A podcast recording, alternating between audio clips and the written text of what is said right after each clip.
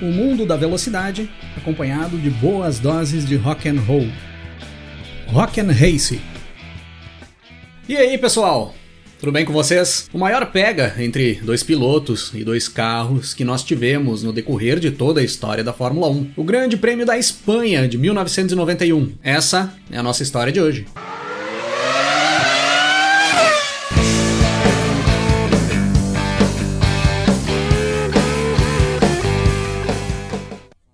Grande Prêmio da Espanha de 1991 era a 14 etapa do Campeonato Mundial de Fórmula 1 daquele ano, com data marcada para o dia 29 de setembro de 1991, no circuito de Barcelona. Circuito estreante dentro da Fórmula 1. Seria ali a primeira etapa disputada nesse circuito. Nos anos anteriores, desde metade dos anos 80, o Grande Prêmio da Espanha era disputado em Jerez de la Frontera. E o circuito de Barcelona, que entrava na Fórmula 1 ali na época, se mostrava ser um circuito bem técnico técnico, com um miolo de curvas lentas, seguidos por trechos de aceleração e uma reta principal enorme, que permitia os pilotos realizarem boas estratégias de ultrapassagem e prometia muitas brigas por posição no decorrer da prova. No campeonato mundial, que estava na sua reta final ali naquele momento, nós tínhamos o brasileiro Ayrton Senna da McLaren liderando a tabela com 83 pontos conquistados até então. A segunda posição ficava com o inglês Nigel Mansell da Williams, que tinha 59 pontos conquistados. Faltavam apenas três etapas para o final do campeonato mundial ali naquele momento, e o Senna tinha 24 pontos de vantagem em relação ao Mansell, que era o segundo colocado e o único que ainda tinha possibilidade de tirar o título do Senna. Várias combinações de resultados ali para o Grande Prêmio da Espanha levariam o título para o Senna ali mesmo. Se o Senna terminasse a corrida na frente do Mansell, o Senna seria campeão. Se o Mansell chegasse da quarta posição para baixo, não importava a posição que o Senna chegasse, que o Senna seria campeão. Se o Mansell chegasse na segunda posição e o Senna chegasse em terceiro, o Senna seria campeão. Se os dois tivessem problemas, se nenhum dos dois terminasse a prova ou nenhum dos dois pontuasse, o Senna seria campeão. Eram vários cenários a favor do brasileiro. E o Mansell só tinha na cabeça a vitória. Ele sabia que se ele quisesse ter alguma chance ainda de conquistar o título lá nas últimas duas etapas, ele precisaria vencer o Grande Prêmio da Espanha. E o Mansell tinha uma condição a seu favor ali naquele momento: o carro da Williams, que já se mostrava nesse ponto do campeonato um carro melhor do que os carros da McLaren. Os problemas no câmbio semiautomático da Williams já não apareciam mais, como eles tinham aparecido lá no início da temporada. O projeto aerodinâmico do FW14, o carro da Williams ali,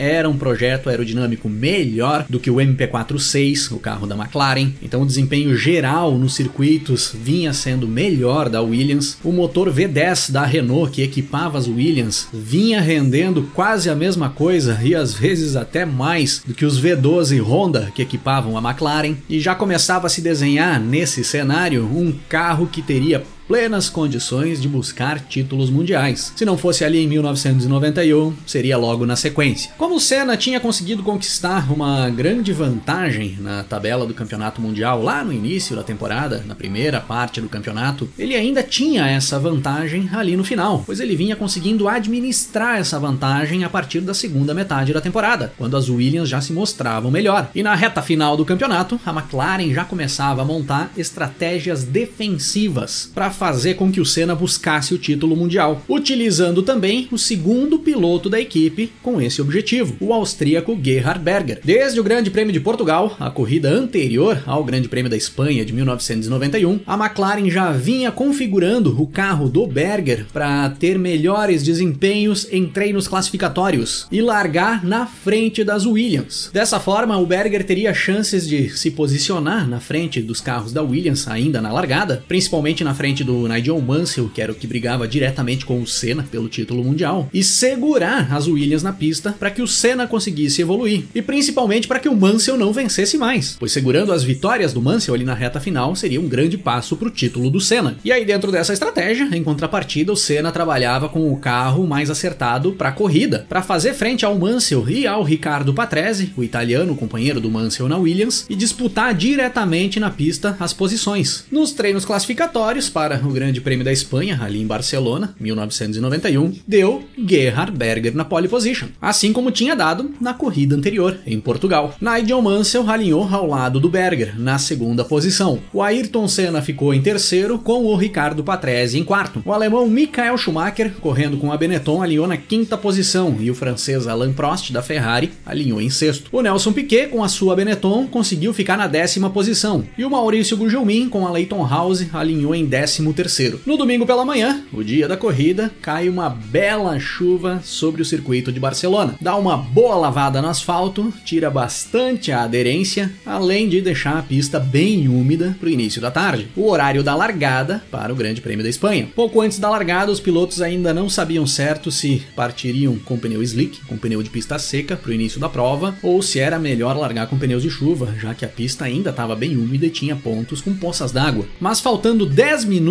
para a luz verde, já com os carros alinhados ali no grid, cai mais uma pancada de chuva e dá uma boa molhada na pista. E aí dessa forma, todos os pilotos optam por largar com pneu de chuva, mesmo com a chuva ter sido muito breve e a pista mostrando que secaria em pouco tempo. E é nestas condições que nós temos a largada para 65 voltas do Grande Prêmio da Espanha de 1991. O Berger e o Senna largam bem e pulam para as duas primeiras posições deixando o Mansell em terceiro. Era tudo que o Senna e a McLaren queriam para esse início de prova: colocar os dois carros à frente do Mansell. No decorrer da primeira volta, o Schumacher também passa pelo Mansell. E aí nós tínhamos o Schumacher em terceiro com o Mansell em quarto. E o Schumacher, quando passa pelo Mansell, ele já vai para cima do Senna, tentando buscar a segunda posição. Era o alemão mostrando ali nas primeiras provas que ele disputava na Fórmula 1 que ele daria muito trabalho dentro da categoria. Mas o Senna acaba segurando bem as investidas do Schumacher, sem muitas dificuldades, e se mantém ali em segundo. Fechando Fechando a primeira volta, nós tínhamos o Berger na primeira posição, com o Senna em segundo, Schumacher em terceiro, Mansell em quarto, o francês Jean Alesi da Ferrari em quinto e o italiano Emanuele Pirro da Dallara na sexta posição. O Prost acabou caindo para a décima posição ali na primeira volta, o Nelson Piquet cruzou em décimo primeiro e o Maurício Gugelmin em décimo segundo. Nesse início de corrida, a McLaren já mostrava bem a estratégia que utilizaria ali para o Grande Prêmio da Espanha. O Berger dispara na frente, vai abrindo uma boa vantagem em relação ao Senna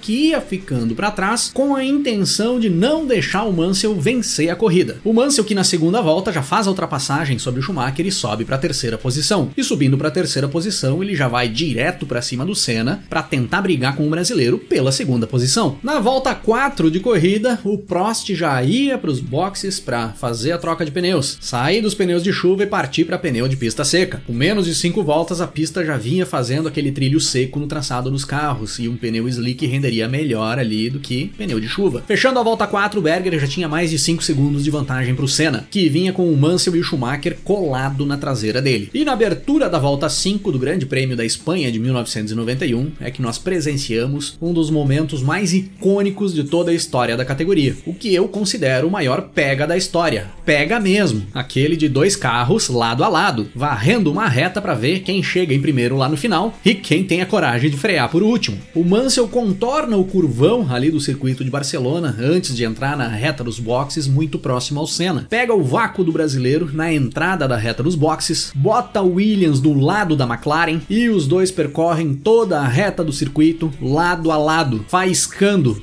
um olhando para o outro a mais de 320 km por hora e apostando em quem deixaria para frear depois lá no final da reta na entrada da curva 1. Como Mansell posicionou o carro pelo lado interno da pista, o inglês ficou com a preferência da curva lá no final da reta. Em uma manobra espetacular, o Mansell toma o espaço do Senna na pista, freia no momento certo, faz uma boa tomada e assume a segunda posição do Grande Prêmio da Espanha de 1991, deixando o Senna logo atrás dele, na terceira posição. Nesse momento, o Berger era o líder com 9 segundos de vantagem para o Mansell, que era o segundo colocado. Na sexta volta, o Piquet entra nos boxes e faz a sua troca de pneus. O Piquet também partia para pneu slick. Na volta 7, o Berger faz a sua parada. Só que a McLaren tem problemas para fazer a troca do Berger. Ele fica mais de 16 segundos parado nos boxes, perde bastante tempo e fica com a liderança da corrida ameaçada a partir dali. Agora o Mansell era o primeiro com o Senna em segundo, mas os dois ainda não tinham tinham feito as trocas de pneus. E o Senna passava a se aproximar muito do Mansell nesse momento. Parecia que teríamos uma briga ali pela primeira posição entre o Senna e o Mansell. Só que logo na volta seguinte, Mansell e Senna entram nos boxes para fazer as suas trocas. A McLaren trabalha bem e larga o Senna na frente do Mansell, que acabou ficando mais tempo parado nos boxes por uma troca ruim feita pela Williams. E o Senna volta para a pista na terceira posição e exatamente na frente do Gerhard Berger. Agora o Patrese era o líder com Jean Alesi em segundo, mas os dois ainda não tinham parado para fazer as trocas de pneus. Precisariam parar, que é o que acontece logo na volta seguinte. Fechando a volta 10 de corrida, o Senna era o líder com o Berger em segundo e o Mansell vinha na terceira posição. Novamente as McLarens na frente do Mansell, tudo o que eles queriam para essa corrida. Porém, logo em seguida, o Senna faz sinal para o Berger passar por ele e assumir a liderança. Eles retomavam ali naquele momento a estratégia que vinha sendo utilizada lá no início da corrida, e o Berger disparar na frente e o Senna ficar para trás, segurando o Mansell para impedir uma vitória do inglês. Na volta 12 nós tínhamos Berger em primeiro, com Senna em segundo, Mansell em terceiro,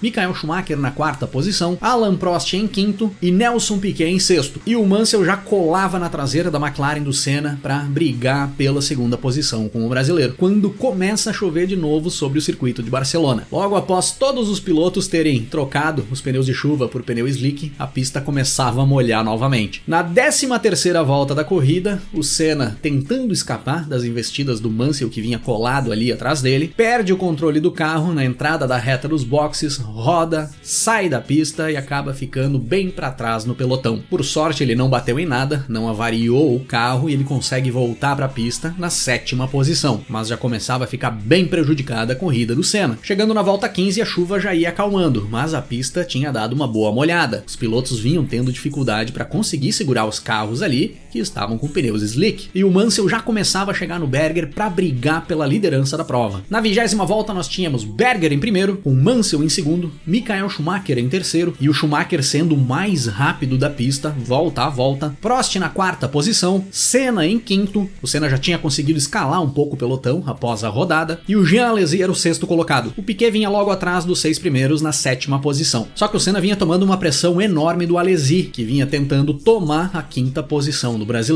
Passando da volta 20, o Mansell vai para cima do Berger no miolo do circuito, onde não é ponto de ultrapassagem ali em Barcelona, toma o espaço do austríaco na pista, dá um chega para lá e busca a liderança da corrida. Mais uma bela manobra do Mansell nesse Grande Prêmio da Espanha de 91. Logo em seguida, Michael Schumacher, que vinha andando muito na pista ali naquele momento, roda, sai da pista e acaba ficando para trás no pelotão. Agora nós tínhamos Mansell em primeiro, com Berger em segundo, Prost em terceiro, Senna em quarto, Alesi em quinto e o Schumacher em sexto. E o Mansell começava a disparar na primeira posição, andando muito e deixando todo mundo para trás. O carro da Williams rendia muito bem e as coisas se mantêm assim por umas quantas voltas no decorrer da prova. Com o Mansell em primeiro, o Berger em segundo, o Prost em terceiro, o Senna em quarto, um pouco mais sossegado agora, pois o Alesi tinha tomado uma punição e tinha caído para a oitava posição, e o Schumacher tinha parado para fazer mais uma troca de pneus após a rodada que ele deu na pista e também tinha ficado mais para trás. Passando das 35 voltas de corrida, o Berger entra nos boxes para fazer mais uma troca de pneus. Porém, a McLaren apresenta problemas ali naquele momento e a equipe acaba recolhendo o carro do Berger para dentro da garagem para tentar solucionar o problema. Só que aí, mesmo que conseguissem resolver o problema do Berger, ele voltaria para a pista muitas voltas atrás dos líderes. Ficava totalmente comprometida a corrida do Berger a partir dali. E aí nós tínhamos Mansell em primeiro, com Prost em segundo, Senna na terceira posição, mas o Senna rendendo muito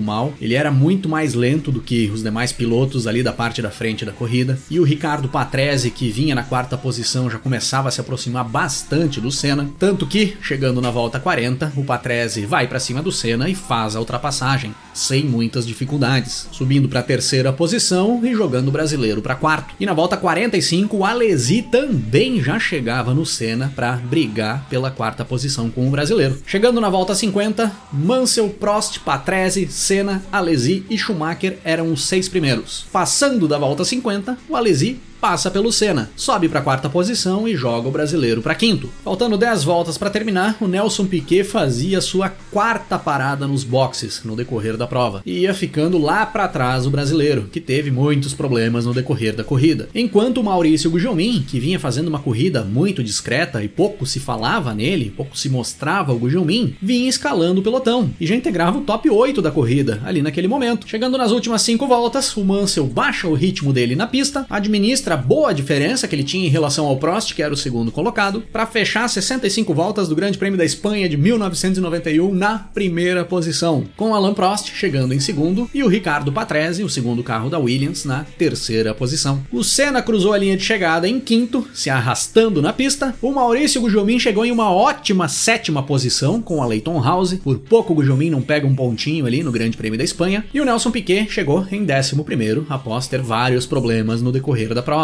Com esse resultado, o Mansell subia sua pontuação para 69 pontos e o Senna subia para 85. A diferença de pontos entre os dois caía de 24 pontos, que era antes do Grande Prêmio da Espanha, para 16 pontos. E a decisão do título mundial ficava reservada para a prova seguinte, o Grande Prêmio do Japão de 1991. Mas aí é assunto para outro episódio aqui do canal.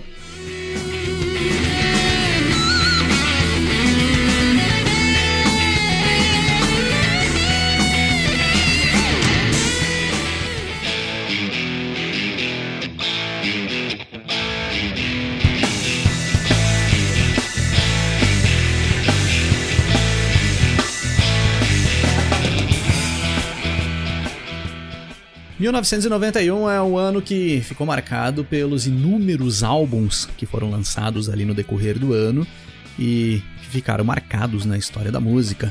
Foi um ano que extrapolou os bons trabalhos que saíram aí dos artistas, das gravadoras, dos estúdios aí do mundo todo. Dentre estes álbuns, eu vou trazer hoje aqui para vocês o Bad Motor Finger, terceiro álbum de estúdio dos americanos do Soundgarden, foi lançado no dia 8 de outubro de 1991. Não ficou tão conhecido, tão destacado como os grandes álbuns ali de 1991, mas não fica para trás nem um pouco destes grandes álbuns aí da história em termos de qualidade musical. Para quem curte um rock um pouco mais pesado, um grunge que puxa mais até para um heavy metal, se liguem aí no Bad Motor Finger, procurem no serviço de streaming ou até mesmo no YouTube, que vale a pena conferir. Para encerrar o episódio de hoje, eu vou rodar a faixa 1 do disco, Rusty Cage. Se liguem aí no som. Entra noite madrugada, eu quase enlouqueço. Eu volto a ouvir acordes de escala. Eu vejo uma banda na calçada com todos aqueles caras as lendas do rock and roll.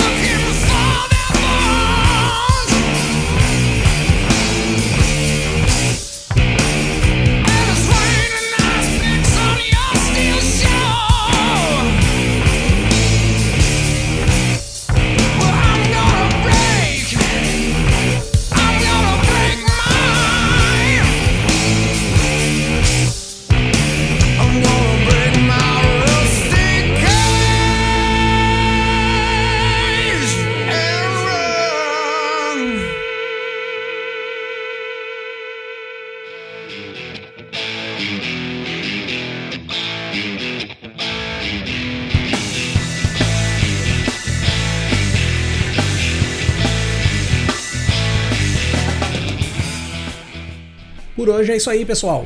Se curtiu o nosso conteúdo por aqui, dá uma passada também no nosso canal no YouTube, é youtube.com/barra para você curtir também os nossos episódios em vídeo. E para me seguir nas redes sociais, é só procurar aí no Twitter ou Instagram, arroba Cris8Silvestre, que eu tô por lá também. Valeu pela parceria e pela audiência. Um grande abraço para todo mundo. Até mais começo a ouvir acordes, escala.